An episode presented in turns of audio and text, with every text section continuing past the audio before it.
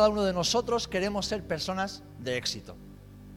Creo que nadie en su sano juicio diría, me encanta fracasar en la vida, me encanta ser un fracasado. Para nada. Todos emprendemos proyectos, todos nos formamos, nos capacitamos, todos y cada uno de nosotros anhelamos en lo más profundo de nuestro ser tener éxito.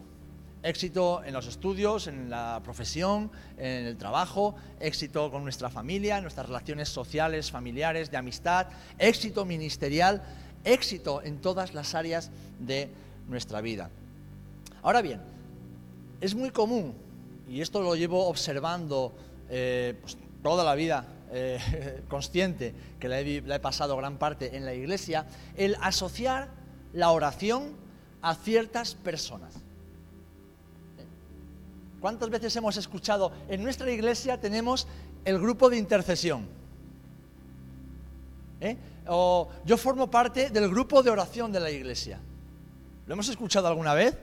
Sí, ¿verdad? Pues eso es una solemne tontería que contradice todas las enseñanzas y principios de la Escritura. No hay nada en la Biblia que justifique esta división, que justifique eh, este, eh, este supuesto ministerio. ¿Sabéis por qué? Porque la palabra lo que nos enseña el Antiguo Testamento y sobre todo las enseñanzas de Jesús y las enseñanzas de los apóstoles es que todos, absolutamente todos los hijos e hijas de Dios, somos llamados a ser hombres y mujeres de oración intercesores. Amén. Leemos en la palabra que Dios nos ha dado el ministerio de qué? De la reconciliación. Es decir, Dios por medio de la predicación del Evangelio y a través de tu vida y de mi vida, nos ha llamado y nos capacita para reconciliar al mundo con Cristo por medio del Evangelio. Ahora bien, parte de ese ministerio de la reconciliación es la intercesión, porque tenemos a nuestros hermanos que van semanalmente a Trebujena y tenemos nuestro propio ministerio local aquí en Rota. Y lo que debemos hacer antes de abrir la boca y predicar el Evangelio a las personas es abrir la boca y orar por esas personas, interceder por esas personas a las cuales nos vamos a encontrar. Amén. O sea que la intercesión, la oración, no es exclusiva de un grupo de personas. La oración es la forma que Dios nos ha dado de comunicarnos con Él y de escucharle. Amén. Así que si queremos tener éxito, si deseamos vivir vidas exitosas, debemos ser discípulos y discípulas de Jesús de oración. Debemos ser hombres y mujeres de oración, desde nuestra más tierna juventud hasta los últimos años o días de nuestra vida. Porque cada día necesitamos escuchar a Dios. Cada día necesitamos levantar nuestra voz, necesitamos decirle cómo nos sentimos y también lo que necesitamos. El Señor nos ha creado seres relacionales. ¿Cuántas veces le preguntamos a alguien, ¿qué tal está, hermano? ¿Qué tal, amigo? Uy, no veas. Y empieza a soltar un montón de, una retaíla de cosas, de necesidades, de problemas, de luchas, de cargas. Y a veces, pues nos pilla en un buen momento y decimos, hermano, vamos a orar porque Dios va a traer solución. Otra vez nos pilla en un mal momento y decimos, madre mía, ¿para qué le había preguntado nada? A todos nos pasa, ¿verdad? ¿O me pasa solo a mí? Lo que pasa es que el pastor sabe disimular bien y siempre pone una sonrisa. ¿eh? ¿Por qué? Porque somos relacionales. Necesitamos comunicar. Necesitamos decir lo que sentimos, lo que necesitamos. Eh, necesitamos expresar. Y Dios nos ha creado así y está bien. Ahora, como estábamos eh, viendo el domingo pasado en la figura del profeta Elías, debemos aprender a orar. ¿eh? Para orar en la voluntad de Dios. Ahora, como decía, debemos ser hombres y mujeres de éxito por medio de la oración, el medio que el Señor nos ha dado y además el medio que Jesús con su ejemplo nos ha dejado. Pablo decía, sed imitadores de mí, así como yo lo soy de Cristo. Y lo que vemos en Jesús es que Él oraba todo el tiempo. Oraba antes de tomar una decisión, oraba después de que servía a Dios, oraba durante su ministración, oraba. Jesús hablaba con su Padre. Jesús se comunicaba con el Padre todo el tiempo de su estancia aquí en la tierra. Así que lo que Jesús nos ha dado es la oración para que el poder de su Espíritu se manifieste en tu vida y en mi vida. Y es por eso, queridos hermanos, que Satanás, el enemigo de nuestro éxito, si en algo nos ataca, es precisamente con la oración. Si en algo tenemos que luchar toda nuestra vida como creyentes, es con la oración. Porque no tenemos ganas, porque nunca encontramos tiempo, porque nos desanimamos, porque no sabemos qué orar, porque mil pensamientos. ¿Cuántas veces estamos orando y tenemos que detenernos de pensar en la lista de la compra, en no sé lo que, en mil cosas que nos vienen a la mente cuando estamos orando? ¿Verdad? Incluso a veces pensamientos pecaminosos vienen a nuestra mente cuando estamos orando. ¿Por qué? Porque Satanás tiembla ante un hombre y una mujer que está en comunión íntima con el Señor. ¿Cómo temblaba cuando veía a Jesús orando? Por eso los discípulos, viendo a Jesús hacer milagros, resucitar muertos, multiplicar la comida, caminar sobre las aguas, predicar a multitudes, no le pidieron nada de eso. ¿Qué fue lo que le pidieron a Jesús? Señor, enséñanos a orar. ¿Qué verían estos hombres en esos tiempos de oración de Jesús con su Padre? Que dijeron, queremos eso, necesitamos eso. Y hemos visto y vemos y comprobamos en la Escritura que Jesús tuvo éxito en la voluntad de Dios. ¿Por qué? Porque Jesús, aunque era Dios, no se aferró a su divinidad, sino que dependió del Padre para todo. Y el medio que Jesús utilizó fue precisamente la oración, el comunicarse íntimamente con su Padre todo el tiempo, todos los días de su vida.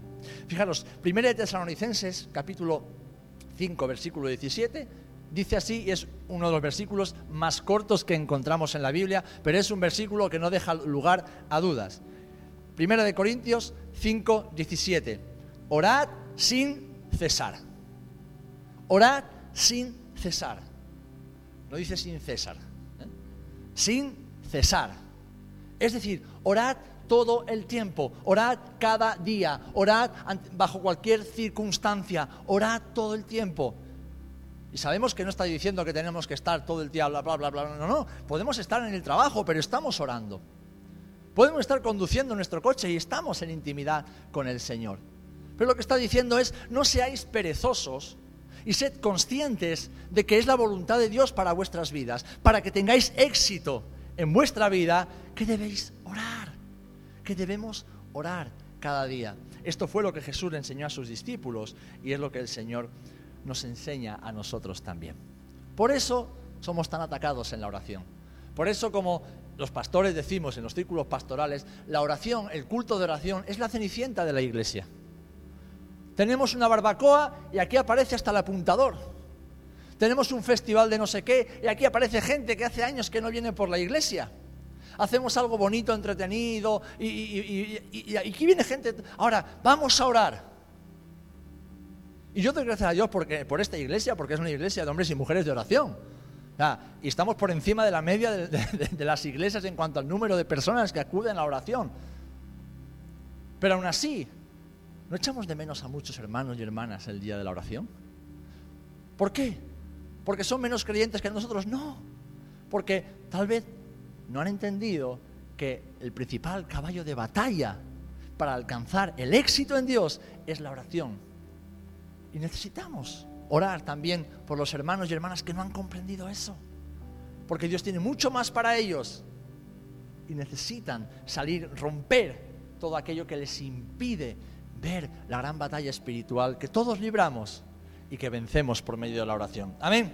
Ahora bien, tenemos el ejemplo de Jesús, que todos lo, conocemos, pero hoy me gustaría eh, nombrar rápidamente algunos ejemplos de hombres que encontramos en la Biblia, que fueron hombres de oración y que debido a, a ese estilo de vida de oración tuvieron éxito.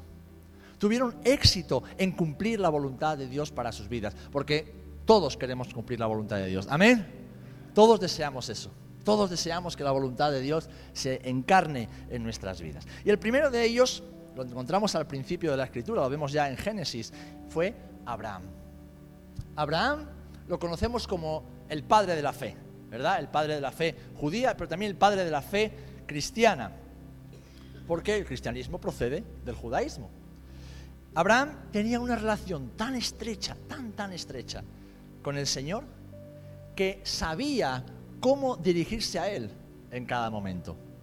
¿Conocéis la historia de Sodoma y Gomorra? ¿Os acordáis, verdad? Esas dos ciudades impías que fueron destruidas por el Señor.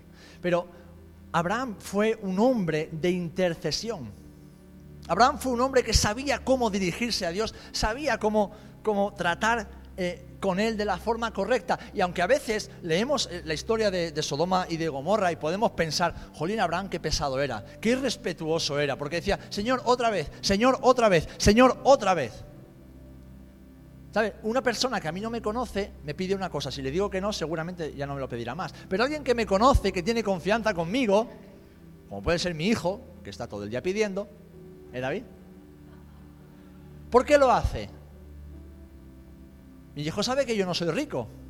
Y mi hijo sabe que a veces mi paciencia tiene un límite. Pero no le importa. Él pide y pide y pide. ¿Y por qué lo hace? Porque me conoce, porque soy su padre. Él sabe que al final le voy a dar lo que él necesita, lo mejor para él, pero pide. Hay confianza y esa confianza produce insistencia y esa insistencia, en muchas ocasiones, ¿verdad David? Da buenos frutos, ¿eh? Da buenos frutos. Entonces, Abraham fue un hombre de éxito en la intercesión. ¿Por qué? Porque sabía cómo tratar con el Señor. Sabía cómo dirigirse a Él. Sabía que podía confiar en Él y en su misericordia. Acompañadme por favor a Génesis capítulo 18, versículos del 23 al 32. Ahí lo encontramos.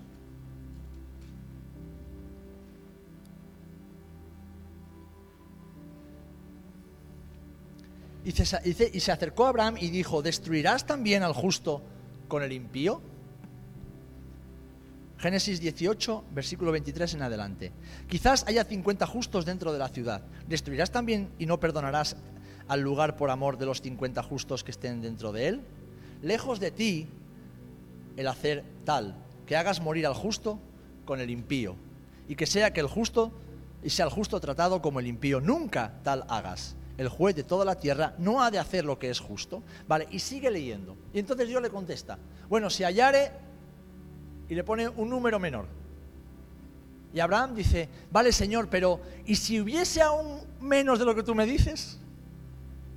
Y Abraham apela a la justicia de Dios.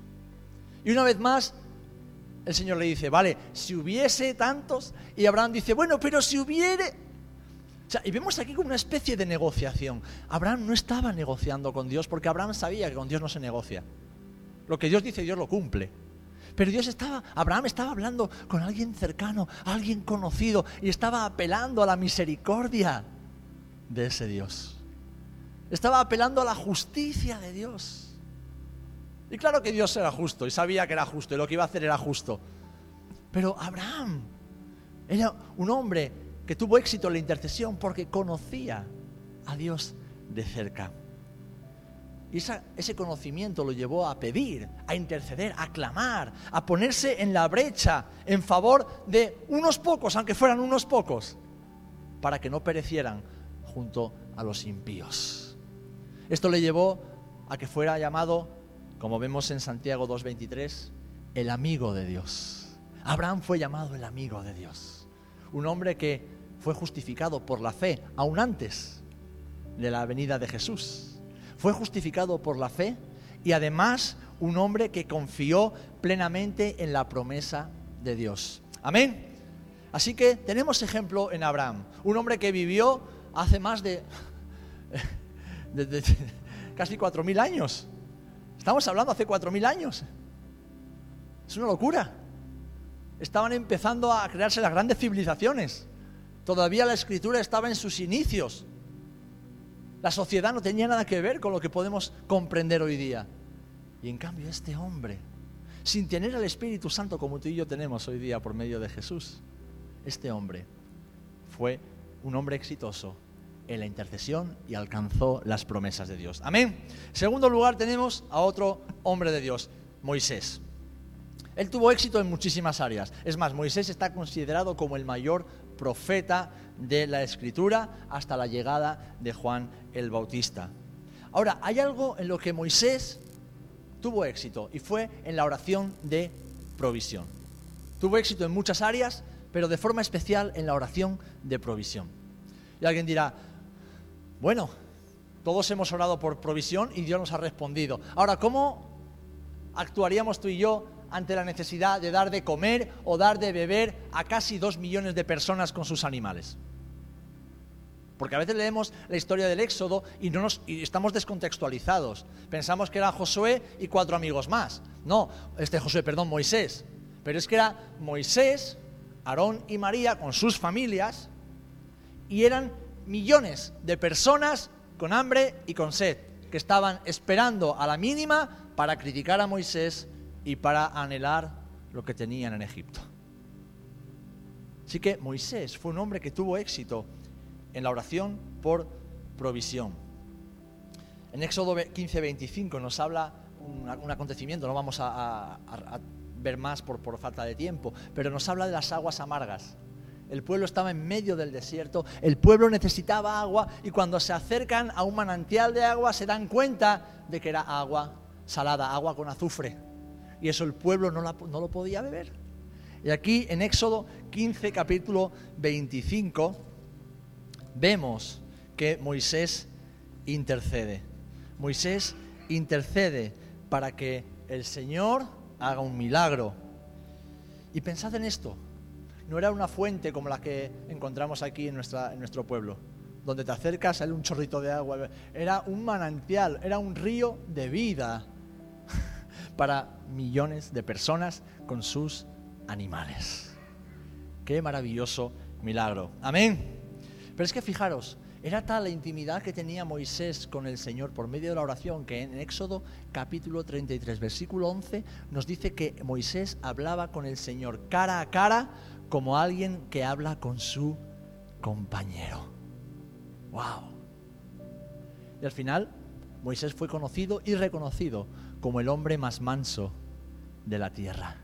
Es decir, Moisés tuvo éxito. ¿Por qué? Porque conocía a Dios y Moisés vivía una vida de oración. Amén. Es verdad que la responsabilidad de Moisés era muy grande y cuanta más responsabilidad tengas, más necesidad tendrás de orar. Cuanto más responsabilidad tengas en tu casa, en tu trabajo o en la iglesia, en el ministerio, más necesidad tendrás de orar. De orar por tu casa, por tu esposo, tu esposa, de orar por tus hijos, de interceder por tu familia, de interceder por tu trabajo, de interceder por tu empresa, de interceder por todo lo que Dios ha puesto en tus manos, de interceder por las personas a las cuales sirves en medio de la casa del Señor. Cuanta más necesidad, cuanta más responsabilidad, más necesidad. Amén. Así que Moisés fue un hombre de éxito en la oración de provisión, como Abraham lo fue en la de intercesión. David, ¿eh? Qué personaje más maravilloso que encontramos en la Biblia. Pues fijaros, algo que a veces se pasa desapercibido. David, un hombre de oración. David era un hombre de canción. David cantaba. Bueno, David era poeta también. David tenía muchas cualidades. Pero dentro de su vida de oración, él tuvo éxito y lo vemos especialmente, no en los mejores momentos de David, porque sí que vemos a David consultando al Señor cada vez que tenía que enfrentar una batalla. Y él no se fiaba de su propia experiencia, ayer lo hablaba con, eh, con Miel, David no se fiaba de su experiencia, no se fiaba de sus capacidades como militar, no se fiaba, no, no, él cada vez que tenía que enfrentar una batalla, aunque fuera contra el mismo enemigo y bajo las mismas circunstancias, ¿qué dice la Escritura? Leedlo en primera y segunda de Samuel y en primera y segunda de Reyes, David consultaba al Señor. Él siempre consultaba al Señor. Él le preguntaba, Señor, ¿debo atacar? Señor, ¿debo esperar? Señor, ¿hacemos emboscada? Señor, ¿qué debo hacer? Por eso David tuvo éxito, porque él era consciente de que no peleaba sus propias batallas, él peleaba las batallas del Señor. Y nosotros no peleamos nuestra propia batalla. No es tu guerra, no es mi guerra. Primero que la guerra está vencida, Jesús ya ha vencido, amén. Pero peleamos batallas diarias pero que no son la nuestra, es la batalla del Señor. Por eso debemos consultar todo el tiempo. ¿Y cómo lo hacemos? Por medio de la oración y a través de la palabra. Acudimos a la palabra y acudimos en oración para recibir la respuesta que necesitamos y que nos va a llevar al éxito. Ahora bien, David no resalta en su vida por ser un hombre de oración solo en, cuanto al éxito, sino cómo David gestionó el fracaso. David fue un hombre que tuvo muchos éxitos en su vida, pero tuvo fracasos y tuvo grandes fracasos que trajeron terribles consecuencias a su familia eh, y a sus hijos. Pero vemos que David tuvo éxito en la vida porque por medio de su vida de oración tuvo éxito en la restauración.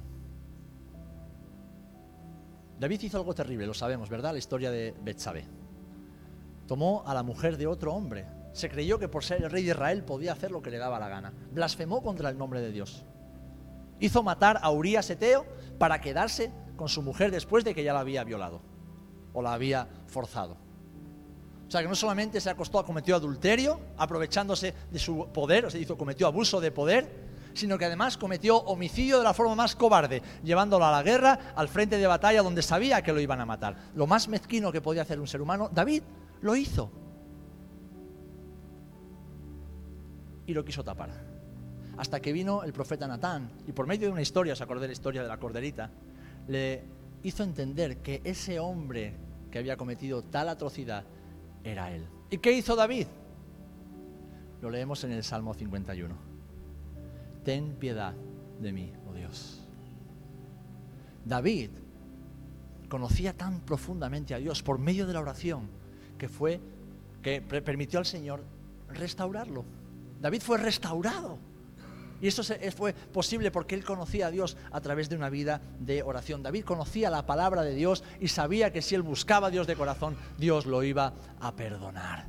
Así que David tuvo éxito en la restauración de su propia vida. Y lo vemos también cómo eso le permitió ser un hombre de misericordia también para con sus enemigos. Y fue un hombre que restauró incluso a los hijos de Saúl. ¿Se acuerdan de la historia de Mefiboset? Según la ley y la costumbre de aquel tiempo, ese hombre tenía que haber muerto, porque era la ley del talión, ojo por ojo, diente por diente, y lo pagas tú y tus siguientes generaciones. Pero David era un hombre que había comprendido la misericordia y la restauración de Dios. Y no pagó a ese niño, o a ese joven, o a ese hombre, conforme a, a lo que merecía por ser de la familia de Saúl, sino que dio lo que Dios le había dado, misericordia y restauración. Amén. Fijaros hasta qué punto la vida de David era una vida de intimidad con Dios, que en Hechos capítulo 13, versículo 22, leemos que David tenía un, corazón conforme al corazón de Dios. Dios no lo escogió, como Dios no te escogió a ti porque fueras perfecto. Ninguno somos perfectos. ¿Sabes lo que decía Charles Spurgeon, el gran evangelista de hace un par de siglos? Decía, menos mal que Dios me llamó antes de nacer, porque si me llama después de nacer, no me llama menos mal que Dios me escogió en su misericordia antes de nacer, porque si me llama después y me conoce, ya no me llama. Y es verdad, el Señor no nos llama porque seamos buenas personas, nos llama porque nos ama. Pero el Señor quiere ver en nosotros un corazón conforme a su corazón, un corazón que busca la intimidad con Él. Y aun en medio de nuestras caídas, fracasos y luchas internas, deseamos hacer la voluntad de Dios. Y eso siempre nos trae restauración. Amén. El siguiente ejemplo lo tenemos en Elías. ¿eh? Elías, como estudiábamos o veíamos hace unos días en el culto, fue un hombre que tuvo éxito en la vida de oración y de forma especial en la batalla espiritual. También de esto hablábamos ayer Miel y yo. ¿eh? Tuvimos una conversación muy interesante. La batalla espiritual. Elías, como después también Eliseo, eran hombres que veían con los ojos de Dios. De esto se nos ha hablado mucho en el Congreso de Misiones. Ponernos las gafas del cielo. Si vamos con nuestra vista natural por la vida, pues vemos como yo, sin gafas. Borroso, nublado, vemos sombras y tenemos que tener cuidado y no tropezar. No somos efectivos, no podemos ser productivos porque no vemos, no veo. Si no sé por dónde caminar, ¿cómo voy a llevar a otros conmigo? ¿Cómo voy a ver los peligros si no los veo venir? En cambio, cuando nos ponemos las gafas del cielo, empezamos a ver como Jesús ve empezamos a ver la vida y la realidad y la realidad espiritual tal y como Dios la ve. Por lo tanto, podemos batallar con las herramientas que Dios nos da. Podemos apuntar hacia la diana. Y Elías fue un hombre que a través de su celo por el Señor fue capaz de enfrentar cualquier situación reconociendo cuál era la batalla espiritual que había en cada momento. ¿Os acordáis del capítulo 18 de Primera de Reyes? Los sacerdotes de Baal. Pero vemos que cuando Eliseo, que fue el discípulo de Elías, le dijo, Señor, no te vayas, me tengo que ir, pero te puedo dejar algo. ¿Qué fue lo que pidió Eliseo? Una doble porción de su espíritu, es decir, una visión espiritual aún mucho más extensa de la que tenía Elías. ¿Y os acordáis cuando está Eliseo con su eh, discípulo, con su siervo en, en el monte? Y los sirios rodeando el monte. Estaba el siervo, ay Señor, que nos rodean los sirios, ay que nos van a matar, ay que estamos perdidos. ¿Y qué es lo que hace Eliseo? Ora y dice, Señor, abre los ojos para que vea que son más los que están con nosotros que los que vienen en contra. Dice que el Espíritu Santo vino sobre el siervo de Eliseo y de repente este hombre vio cómo había carros de fuego alrededor de la montaña que impedían que los sirios pudiesen atacarles y destruirles. Hermanos, hermanas, la vida de oración, una vida intensa, diaria, constante y bíblica de oración, nos permite ver con los ojos de Dios y pelear las verdaderas batallas del Señor. Amén. Amén. Amén. ¿Estáis convencidos? No lo digo yo, lo dice la Biblia, ¿eh? ¿eh? Lo dice la Biblia. Estamos terminando ya, hermanos. Quiero hablar de dos más y terminamos. Daniel. Daniel, qué personaje tan maravilloso en la escritura. El profeta Daniel. ¿Sabéis para qué le ayudó, para qué fue tan, tan, tan necesaria eh, la oración en la vida de Daniel? ¿Dónde vivía Daniel? ¿Dónde vivía? ¿En Babilonia? Daniel vivía en Babilonia. Y Babilonia, que era el imperio que gobernaba la tierra en aquel momento, era evidentemente una nación pagana, ¿eh? una, una nación idólatra, donde la inmoralidad sexual, donde el abuso, donde la maldad, donde, donde la depravación, la falta de ética y de valores estaban, vamos, a pie de calle. Es más, en Babilonia la gente podía copular en público y no estaba mal visto. Podía tener sexo en público y no estaba mal visto. Babilonia la vida del ser humano no valía nada. Alguien poderoso tenía poder sobre la vida y sobre la muerte de las personas. Y evidentemente en Babilonia se adoraban a muchos falsos dioses. Pues Daniel vivió casi toda su vida, desde que fue un adolescente hasta que murió, en Babilonia. Y es más, sirvió a cuatro diferentes reyes, babilónicos, babilonios, eh, persas y medo-persas. Y todos ellos fueron dioses paganos, perdón, reyes paganos, reyes idólatras, que practicaban y promovían la inmoralidad. Y Daniel vivía en palacio con ellos porque era un servidor de alto rango de los diferentes reyes. Pero Daniel tenía una vida de oración tan intensa, tan intensa, que cuando le prohibieron orar o cuando le obligaron a adorar a una estatua, le dijo, no, yo voy a orar y voy a orar con las ventanas abiertas, pase lo que me pase. Y los leones no pudieron hacerle nada. Pero además le permitió mantenerse en santidad delante del Señor. Le permitió, como vemos en el primer capítulo de Daniel, no contaminarse con la comida del rey. ¿Sabes por qué tú y yo tantas veces nos contaminamos? ¿Sabes por qué? Porque no oramos. No oramos. Como oraba antes Loide, vivimos en lo natural y evidentemente pensamos y actuamos en lo natural. Pero cuando vivimos en lo espiritual, Seguimos siendo tentados porque la tentación es parte de nuestra vida. Seguimos siendo, eh, estando expuestos a las luchas y las tentaciones externas e internas. Pero podemos decir como Daniel, que dice que propuso en su corazón no contaminarse. Él estaba en Babilonia, a miles de kilómetros de Israel, a miles de kilómetros de un templo que estaba a punto de ser destruido. Nadie lo vigilaba, nadie lo veía, nadie le decía qué haces o qué no haces.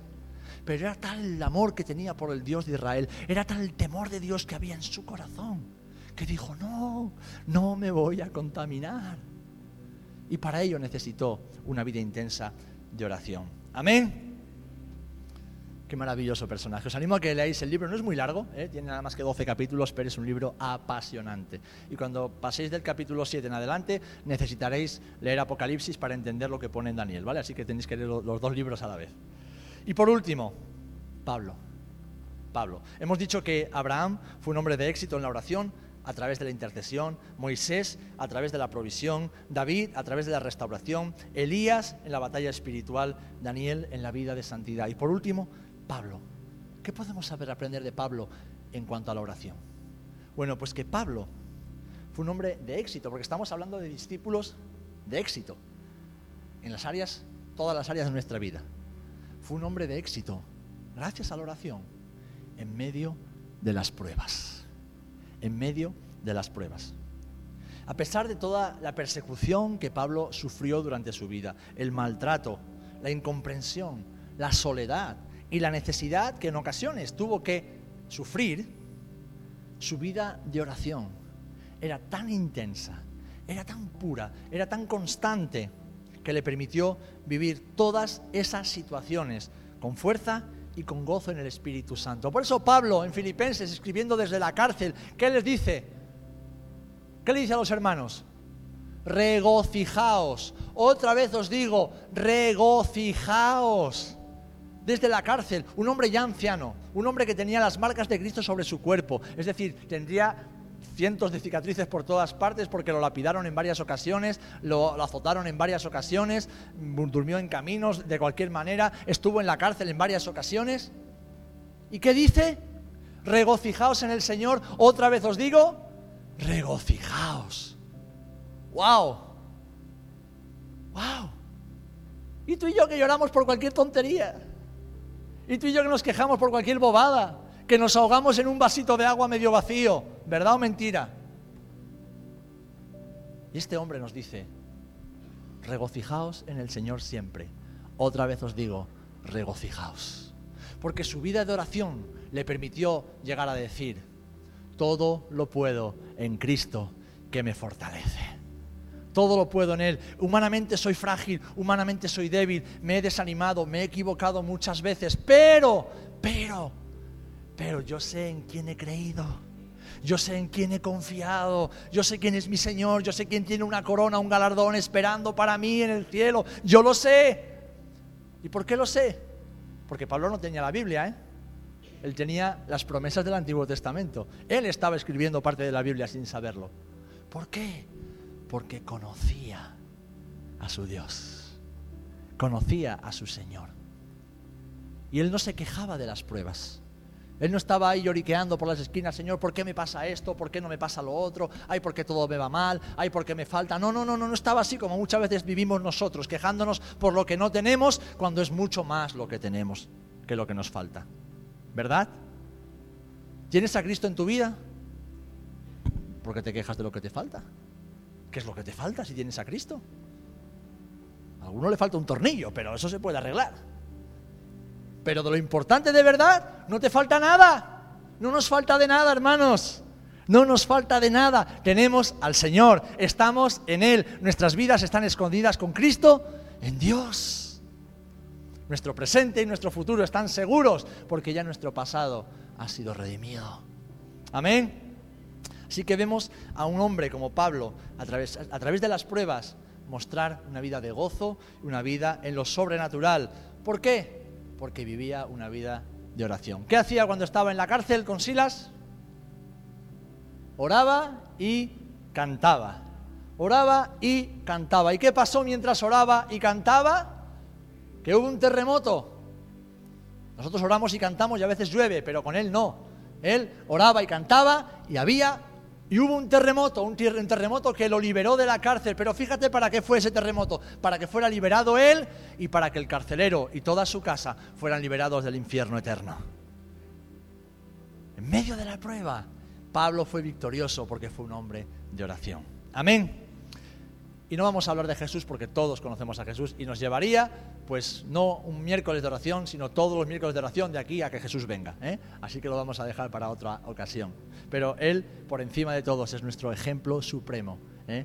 y al que debemos seguir siempre. Hermanos, todos hemos sido llamados a vivir vidas de éxito en el Señor y Dios ha puesto un gran potencial en tu vida y en mi vida para que alcancemos ese éxito en Él, haciendo su voluntad. Ahora, debemos estar dispuestos a pagar el precio de la cruz, a pagar el precio de seguir a Jesús, a seguir las pisadas del Maestro viviendo vidas de oración, vidas en intimidad con Él, vidas que van más allá de lo natural, que van más allá de lo terrenal, que van más allá de lo que me apetece, no me apetece, me gusta, no me gusta. No, vidas que son capaces de entrar en el lugar de la intimidad con Dios cada día, sabiendo que eso a Dios le agrada, sabiendo que eso cambia y transforma nuestras vidas y que no necesitamos que Dios nos dé todo lo que le pedimos.